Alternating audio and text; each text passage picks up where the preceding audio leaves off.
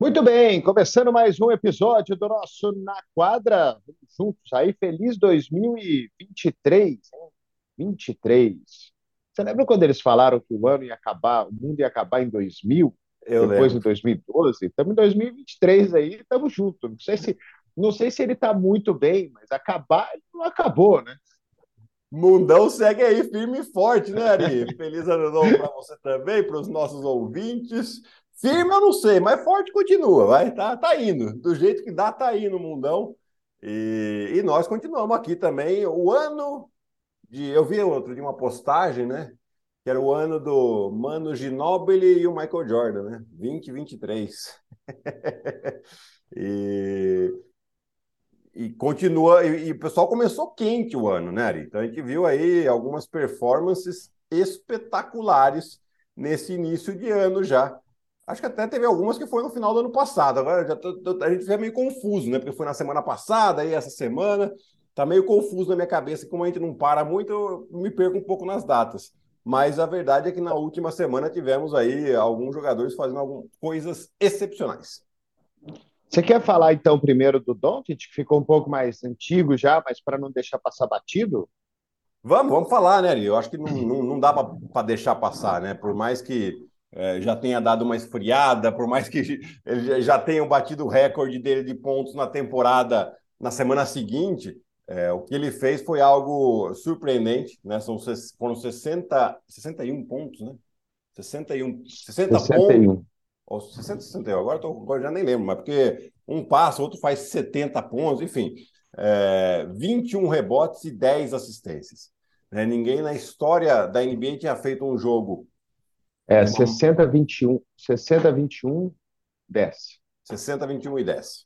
É, ninguém na história da NBA tinha feito um jogo de 60 pontos, 20 rebotes e 10 assistências, né? E, e, ele vem mostrando aqui o porquê que ele agora ele começa a entrar mais forte nessa discussão de MVP. Por mais que ainda tem bastante coisa para acontecer, né? O, o Dallas hoje está numa sequência de sete vitórias consecutivas e se coloca em quarto na Conferência Oeste.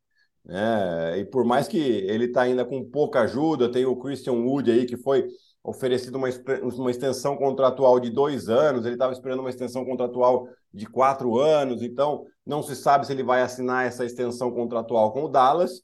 E, e, o rumor é que se ele não, não assinar, é possível que o Dallas ainda o troque nesta temporada. Mas esse não é o assunto. É, o assunto é que o, o ele cada dia que passa, ele faz uh, alguma coisa excepcional. Né? Depois desse jogo de 60 pontos, eles foram jogar com o San Antonio Spurs. E o Popovich dá uma declaração, perguntaram ao Popovich o que vocês vão fazer com relação ao Don't. Vamos tentar manter ele abaixo dos 50 pontos. Ele fez 51. Né? Então você vai, é, é, é uma sequência de, de, de coisas que ele vem fazendo que, sim, na verdade, a gente tem que aproveitar porque é, é realmente muito legal de, de, poder acompanhar esses feitos, principalmente do Doncic. É interessante que ele tem feito os números dele, né? E o time tem ganhado, né? Porque a gente tinha visto ele fazer números espetaculares, triplos duplos e tal, e o time não ganhar. Né? Então essa sequência de sete vitórias é importante também. Até aquele jogo dos Lakers no Natal, ele é emblemático, né? Até porque é, eles estavam perdendo por 11 pontos no intervalo o Doncic ele, ele sofreu naquele jogo, é, no primeiro tempo, em 20 posses, ele sofreu a marcação dupla.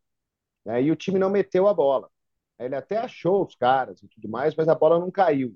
Mas ele viu que ele pode envolver mais os caras. Né? Então está envolvendo mais os jogadores do Dallas.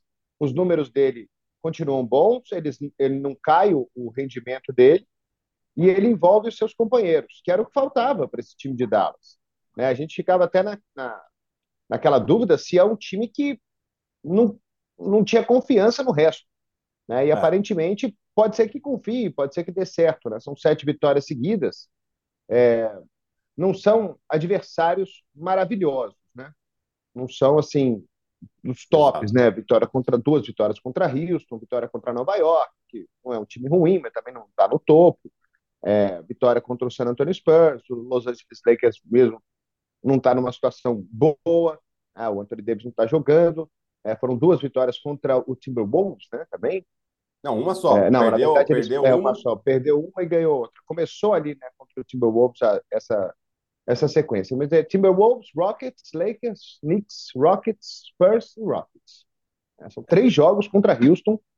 É, então vamos, vamos ver contra os grandes times, né, contra os times que estão no topo, o que, que esse time pode fazer. Que agora tem Celtics hoje, tem Pelicans na, no sábado, tem Clippers mais para frente. Né? Então, é, depois uma sequência que... de cinco jogos fora de casa também, né? O Dallas ele vai muito bem jogando em casa, né, Ari? É um dos times que, que, que, melhor joga em casa aqui, são 15 vitórias e 5 derrotas só, mas fora de casa e o retrospecto já é, é já cai um pouquinho, né? Apenas 7 vitórias e 11 derrotas. E são nessas horas que a gente vê o tamanho do time, né? Qual que é o aonde realmente esse time pode chegar. Mas é, é assim, sete vitórias consecutivas dá muita confiança, principalmente para esses jogadores coadjuvantes. Né? Porque o Don't, ele, time lá em cima, time lá embaixo, ele mete 50, não importa, mete 40, enfim, ele vai estar sempre é, tendo uma performance. O importante é, é ele ter essa confiança e ter essa consciência também que mesmo que os, os companheiros não metam a bola, o fato deles tocarem na bola, ser um pouco mais participativos no ataque, faz com que eles uh, se sintam mais confiantes e aí sim possam ajudar um pouco mais. É, e, bom, nessa segunda, foi segunda, né? O jogo dos, dos Cavaliers contra os Bulls, né? A gente fala aí do primeiro jogador, né, com 60 pontos, 20 rebotes, 10 assistências, e o Mitchell se tornou o primeiro jogador com mais de 70 pontos e mais de 10 assistências, né? Foram 71 pontos e 11 assistências né, no jogo de 70 pontos. Interessante, pessoal, ontem estava chamando a atenção para um detalhe, é uma coincidência só, mas é legal. Os três jogadores nesse século que fizeram mais de 70 pontos num jogo, né? o Kobe Bryant, o Donovan Mitchell e o Devin Booker. Todos eles com mais de 70 pontos e todos eles foram a escolha de número 13 no, no draft. O Kobe, o Booker e o Mitchell. É uma coincidência que não tem nada, absolutamente nada a ver, mas é uma coincidência que é interessante. É quer dizer alguma coisa? Não, não quer dizer nada, mas é uma coincidência. Oi, aqui ó, tem uma participação rápida. Olá. O que, que você quer? Seus sapatos novos? Está na, na, no seu armário, lá em cima. Vai lá. Pronto, depois dessa Aproveita. participação que a Manu chegou Aproveita. aqui. Apro... Aproveita enquanto é só sapato, viu? Porque daqui a pouco são reais. ela, ela recebeu uns, uns tênisinhos novos ontem, então ela queria saber onde estava, nada mais justo. Né? Mas é, so, so, voltando a falar, são coincidências que quer dizer alguma coisa? Não, mas é legal da gente falar. Né? E, e o Donovan Mitchell realmente uma partida espetacular num dia que tivemos jogadores é, com, com números espetaculares. Na própria partida do, do, do Cleveland, o, o DeMar DeRozan, do Chicago, meteu 44. No mesmo dia, o LeBron James, aos seus 38 anos, fazendo o segundo jogo consecutivo com 40 ou mais pontos. Ele meteu 43 contra Charlotte. Tivemos o Joel Embiid também com 42. Né? E tivemos um Clay Thompson que meteu 54. Ou seja, o assunto deveria ser o Clay Thompson metendo 54. E a gente acaba deixando um pouco de lado, porque além dos 54 foram 10 bolas de 3, o que o Donovan Mitchell faz é, é, assim, é algo absurdo, porque além de tudo ele erra um lance livre, acaba depois pegando o rebote, é um lance parecido com aquilo que o Doncic fez no jogo de 60 pontos, né? Que ele erra o lance livre para pegar o rebote e empatar o jogo. E depois, na prorrogação, ele acaba metendo 13 pontos para alcançar esse 71 e dar a vitória para o time do Cleveland. É, a gente está vendo aqui, Ari, né? Eu acho que performances espetaculares e che chegaram algumas perguntas, né? Inclusive na, na, nas redes sociais. Não, o que está acontecendo? Os times não estão defendendo? É, eu, sinceramente, não acho que seja isso. Eu acho que tem muito talento hoje na NBA. Assim, é, tanto que toda semana que a gente discute quem pode ser o MVP e, e, e com frequência a gente muda, né? Porque realmente está muito disputado. Mas eu acho que o fato do equilíbrio nas duas conferências, e nós vamos falar mais sobre isso hoje, especialmente da Conferência Leste, faz com que os jogadores estão começando a elevar o nível um pouco antes, né? Porque sabe da importância que vai ser ter uma boa posição em playoff. Então a gente está vendo esses jogadores já começando a, a engatar a quinta marcha em janeiro. Né? E, e bom para a gente, mas corre um risco para eles. Por quê? Porque tem muito tempo de temporada. A gente fala aqui toda semana sobre essa questão física. Né? É, e se você começar a, a, a, esticar demais a corda agora, você tem um risco de estourar essa corda, talvez ali em março, abril, e aí pode ser perigoso para a equipe não chegar saudável e inteira nos playoffs. Né? Eu acho que é isso que, gente, que, que eles é. precisam só prestar um pouquinho de atenção ali. Pois é, porque nesse jogo aí do Cleveland, né, com os 48 minutos de jogo e mais a prorrogação, são 53 minutos. E o Mitchell ficou em quadra 50. né? Num, jo num jogo de temporada regular, numa segunda-feira pós-Réveillon, é um número absurdo de minutos dentro da quadra. Né? O próprio Antetokounmpo está tá jogando 37, 38 minutos, quando a gente tinha visto ele, mesmo nas temporadas que o Milwaukee foi bem, que ele foi MVP, ele jogando 31, 32, é. Né, nessa fase, e aí depois, né, nos últimos meses, aí isso aumenta para 35, 36, mas essa galera está ficando em quadra realmente muito tempo. A notícia boa, né, bom, não sei se nem se é boa, né, porque tem gente machucando, né, o próprio Milwaukee está com o Middleton machucado de novo, né. É, o Joe é... Holiday. O Drew Holiday, o Drew Holiday acho que está doente, né? É. Não sei se ele está machucado, acho que ele está doente, alguma coisa que eu vi que não é Covid, mas acho que ele está doente. Mas enfim, é, é algo para ficar de olho. Essa liga está. Eu ainda estou na minha teoria da inflação, né? Que 82 jogos em 2023 não equivalem a 82 jogos em 1985. Né? É, é, é, totalmente diferente. Acho que, sei lá, cara, você pode botar, sei lá, 10, 15% de inflação nesse número de jogos. É como se a temporada hoje tivesse na, no, no gasto físico, sei lá, 95, 96 jogos para esses jogadores. Então a gente tem visto nos últimos anos muita, muita confusão. É, é preocupante para os times que precisam chegar nos playoffs. A gente já falou isso 235 vezes, mas é verdade, cara. Só ganha. Ultimamente nos esportes tem sido assim: ganha quem está mais saudável. Sim. Ganha é... quem está mais saudável. E a, e a, gente viu, né, Ari, uma temporada é, 2021, que foi a, a temporada logo após a pandemia, onde nós tivemos 72 jogos e não 82 jogos. Né? E foi uma temporada excelente. Né? Eu acho que é, é, é uma questão assim, tipo, não ficou devendo em nada. Ninguém fala ah, a temporada com asterisco. Não, a, todo mundo já esqueceu que foram só 72 jogos. Eu até vim dar uma checada aqui, né, enquanto você falava, e, e, foi exatamente isso: 72 jogos, ótima temporada. Você vê que uh, lógico, os, os, os, jogadores ainda, os times sofreram porque a temporada anterior, o intervalo entre uma e outra, pelo fato de ter terminado na bolha, ter terminado praticamente em setembro, quase em outubro, e logo em dezembro já começou a temporada, isso teve, teve esse desgaste. Mas tivemos aí uma temporada de 72 jogos, que eles também encurtaram o tempo, mas eles podem manter o mesmo período e diminuir o número de jogos porque daí você tem mais jogadores mais saudáveis. Mas depois é óbvio, isso aí vai interferir em contratos de televisão, vai interferir em questão de, de receita nos ginásios, porque são, são cinco, seriam cinco jogos a menos em casa que cada time teria, né? Então coloca isso em, em perspectiva de receita, aí você já, já, já faz a conta por que é difícil baixar esse número de jogos. É, tem número de estatística, né? Você tem jogos a menos para ficar fazendo ponto, né? Isso aí também. longo prazo pode fazer diferença, sei lá, se os caras pensam nisso também, né? Mas, sei lá, enfim, é, vamos, vamos ver. Eu só, eu só acho que, assim, esse leste, eu não me lembro de tanto equilíbrio, assim. É. Né, com o primeiro para o quinto, dois jogos e meio, os times jogando mais ou menos no mesmo nível. E você não sabe se eles vão ganhar no dia seguinte todo mundo tendo que jogar no mais alto nível contra o time que for para poder continuar batalhando. É, o próprio Nets né, tava, perdeu ontem, né, então perdeu a sequência de 12 vitórias seguidas que estava, perdeu para o Chicago, mas Cleveland, é, Celtics, Bucks, Nets, Cleveland e Filadélfia, eu sinceramente hoje não consigo apontar para você quem é favorito entre esses caras numa série de playoffs. Né? Para mim, esse negócio de jogar em casa vai fazer diferença. Você jogar um possível jogo número 7 no seu ginásio. né? E jogar os dois primeiros jogos também em casa.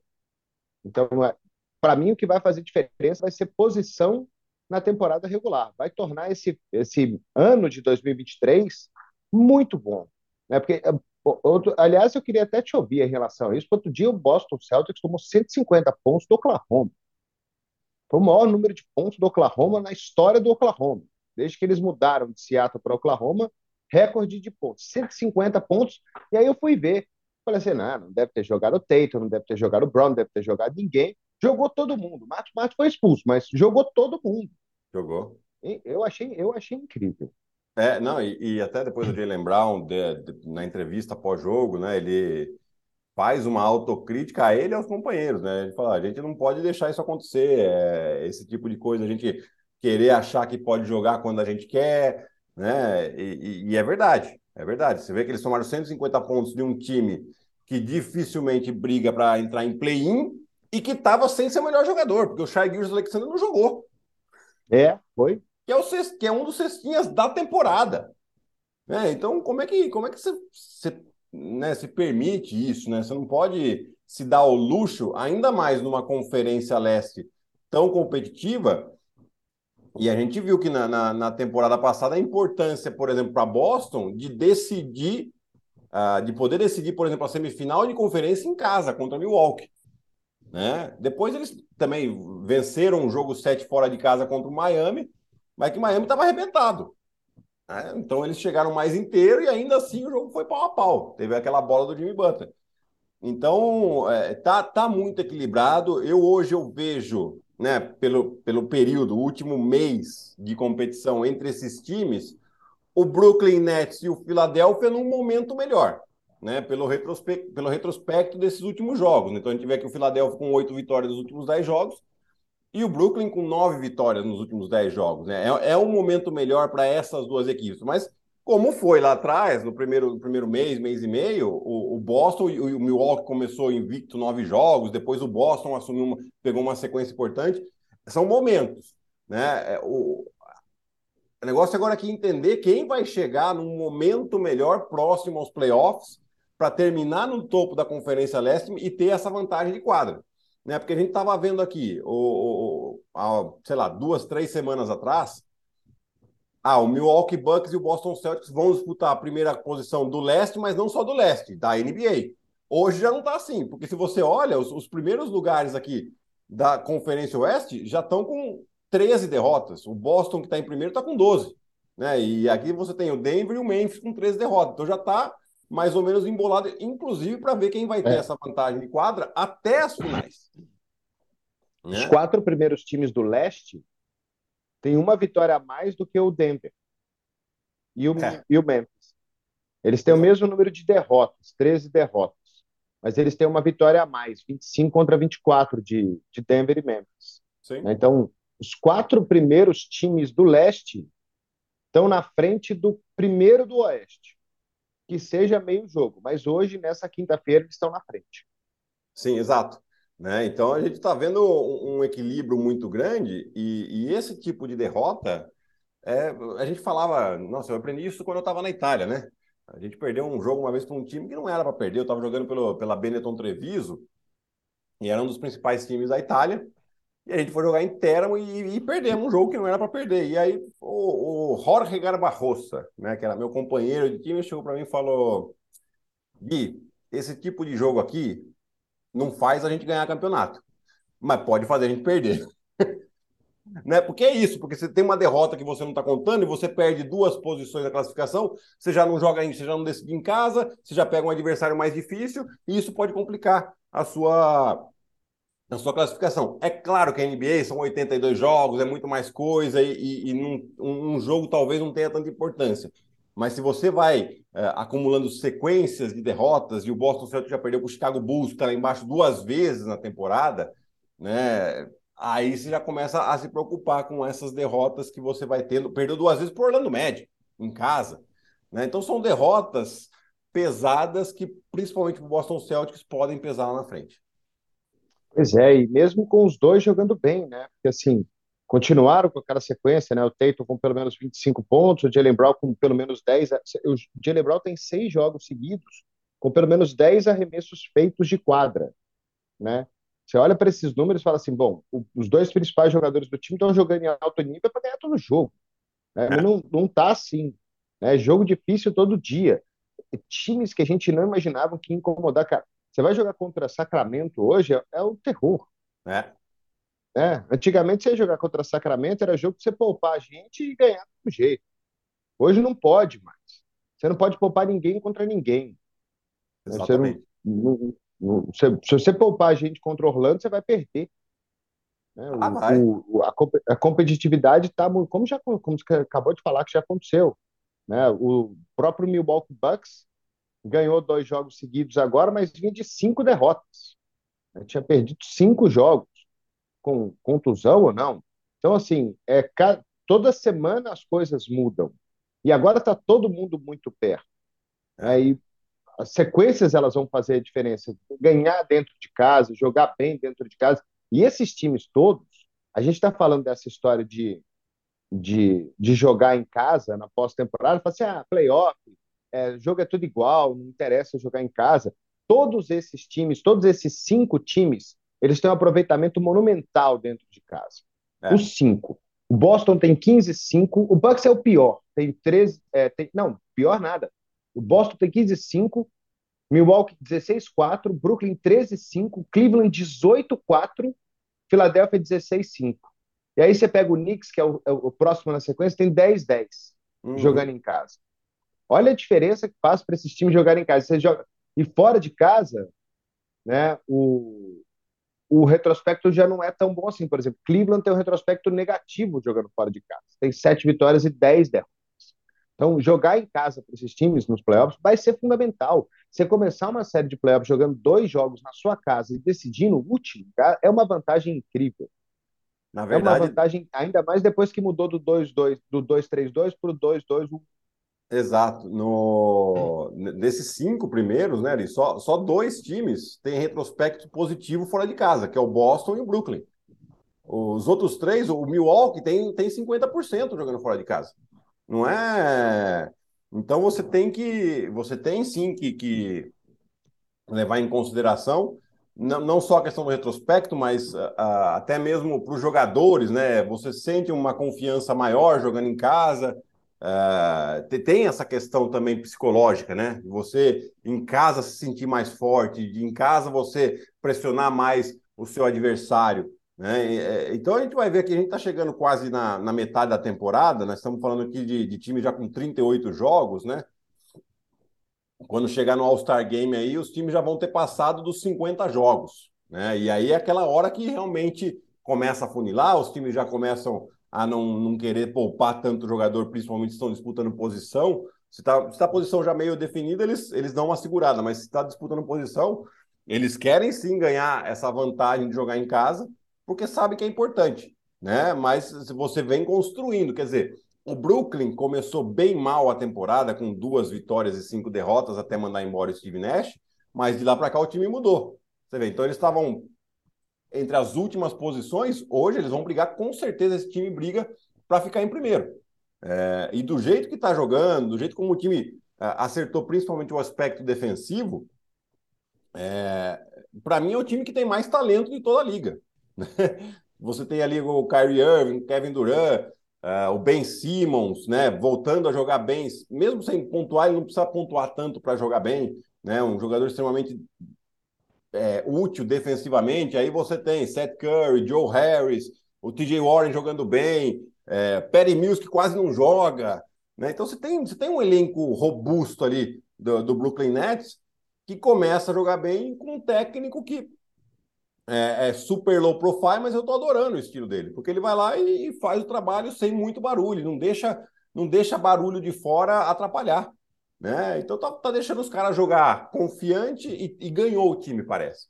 Né? E isso é o, o, fator dos mais importantes que eu vejo aqui quando um técnico consegue fazer com que os seus jogadores joguem comprometidos com aquilo que ele está falando. É, e esses técnicos é, que, que não tem tanto nome, né?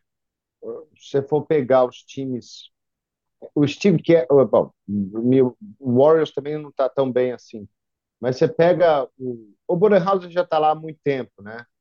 Mas tem técnicos, os, os, times que estão em primeiro, os técnicos não não estão aí há muito tempo também.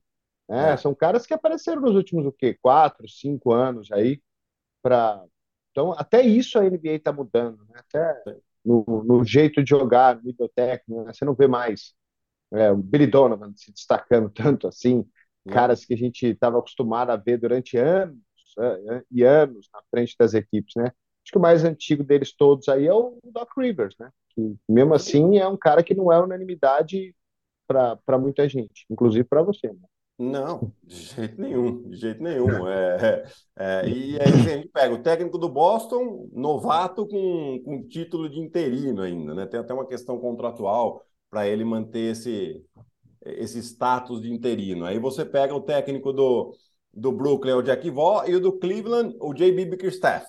Ou seja, técnicos, o, o, o, do Brooklyn ele teve já um, uma passagem, um período como técnico do próprio Brooklyn, né? O Jack Vaughn naquele período da bolha, né? Mas são a maioria que são técnicos no seu primeiro trabalho como técnico principal. Se você pegar lá na, na Conferência Oeste, o técnico do Memphis, o Taylor Jenkins, é o primeiro trabalho dele, apesar de já estar 4, 5 anos em frente à equipe. O Michael Malone, é, eu acredito que seja o primeiro time dele, apesar de já estar 7 anos, mas também é, é, é, o primeiro time do Michael Malone como, como técnico principal. A mesma coisa o Willie Green do, do Pelicans, e são os três primeiros da Conferência Oeste. Então você vê que são técnicos novos, é, com sucesso, né, muito estudiosos, e entendendo também, Ari, que eu acho que aqui é um fator principal, né? É, entendendo que o, o overcoaching atrapalha mais do que ajuda. Ou seja, então deixando. Você coloca uma estrutura de jogo para a equipe e deixa os jogadores jogarem dentro dessa estrutura, mesmo com os erros deles. Né? Porque aí o time vai ganhando uma identidade e que eu acho que isso que é o mais interessante da gente ver aqui.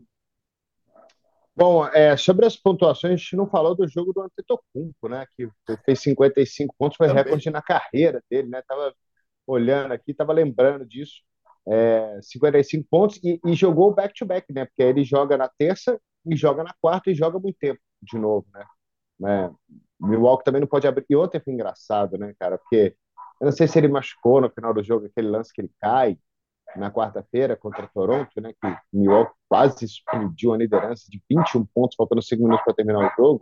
O jogo foi para prorrogação. E aí era engraçado que o Bornhaus ele tirava o ganhamos, tira o Antetokounmpo. Aí vamos perder, bota o Antetokounmpo. Aí tira o Antetokounmpo, aí bota o Antetokounmpo, aí tira o Antetokounmpo, aí bota o Antetokounmpo. Né? Então não dá para ficar sem o luxo de ter os seus principais jogadores dentro de quadro. E o Grego realmente ele é ele é imparável, né? É, e na, nessa transmissão da quarta, né, Ari? Eu, eu lembro bem que eu estava ali esperando para entrar no jogo e você e a Ellen falando. O cara fez um triplo-duplo de 30 e 20, né? 20 rebotes ele pegou, não foi? 20. 20 é, mas porque Toronto também estava dois de tudo no Não, beleza. Quarto, ele, e aí não. O... Pegaram 312 rebotes cada um. O negócio é o seguinte, é o comentário que vem a seguir. E ele não jogou bem. E é verdade. Não, não é. Ele não jogou bem. Mas o, cara tem os números, assim, é, é, absurdo você falar que um cara que fez um triplo-duplo de 30 e 20 não jogou bem, mas é a verdade. Foi a verdade, ele não jogou bem mesmo, o, o aproveitamento dele foi muito baixo. O time do Toronto, ele tende a, a usar como estratégia tentar tirar o melhor jogador da outra, do, do outro equipe com, da outra equipe do jogo com muitas dobras, né? E, e eles fazem com certo sucesso. E isso, obviamente, o, os jogadores acabam tendo um percentual de aproveitamento baixo. Né? Mas depois, no final do jogo, o, o Yannis achou um passe para o Grayson Allen ali na prorrogação que tinham quatro jogadores em cima dele e ele acha o companheiro completamente livre na zona morta, que foi que praticamente deu a vitória. Então, às vezes a gente, obviamente que a gente presta atenção nos números, mas num jogo que não foi tão bem, ele acabou ainda assim sendo decisivo, muito além desses números. Bom, o que mais, Gui? A gente tem mais o que aí do da NBA começando esse ano? Ari, eu acho que é. Quer assim, falar eu... mal do Suns, que não ganha de ninguém? É, o Phoenix Suns está numa uma dificuldade, a gente está quase estourando com o tempo aqui também, Ari. Temos mais aqui. Ah, já acabou? Eu, eu, eu, eu, você sabe que para mim não aparece. Né? É, eu sei. Tem um pouco mais de três minutos, mas só, só porque você citou o Suns, né, o Suns, que vem com quatro derrotas consecutivas, eles estão com problemas de lesão, né? Agora o Devin Booker, que deve ficar fora aí aproximadamente um mês, e o Devin Booker é o melhor jogador do time. Né? Então você tem o Cameron Johnson também ainda não voltou, o Cameron Payne meio uh, não tão bem, o Chris Paul perdeu tempo, lesionado e, e obviamente tem, vem tendo aí os piores números da carreira em questão de pontuação e aproveitamento. Então o Phoenix Suns está, acho que aquela janela de oportunidade que eles tiveram nos últimos dois anos aí vai vai se fechando, né, Ari? Então, torcedor do Suns tenha paciência. Bom, então é isso no, nessa semana do nosso Na Quadra. Vamos ver, semana que vem pode estar tudo ao contrário de novo do que estava nessa semana, né? Porque está tão maluco que não dá para a gente prever absolutamente nada. Então, semana que vem vai estar tá, provavelmente o Thunder vai ser o líder do Oeste. É, e acho que também a gente pode fazer na semana que vem ou na outra as nossas escolhas do All-Star Game, hein? Acho que fica é, já está chegando, né? Faltou o quê? Um mês aí para o Star, né? É, e daqui a pouco já, já se encerra as votações para os titulares. Aí a gente vai fazer um, um, episódio falando dos nossos titulares, depois mais algum assunto. E depois, quando tiver saírem os titulares, a gente faz outro episódio falando de quem a gente escolheria para reservas aí como prêmio é, da temporada que vem fazendo. Fechou, então. Então temos um programa já feito para a próxima semana, na próxima terça-feira. Valeu, Gui! Valeu, Ari. Um abraço. Até mais. Tchau, tchau. Valeu, galera. Um grande abraço. Até semana que vem com mais um Na Quadra. Tchau.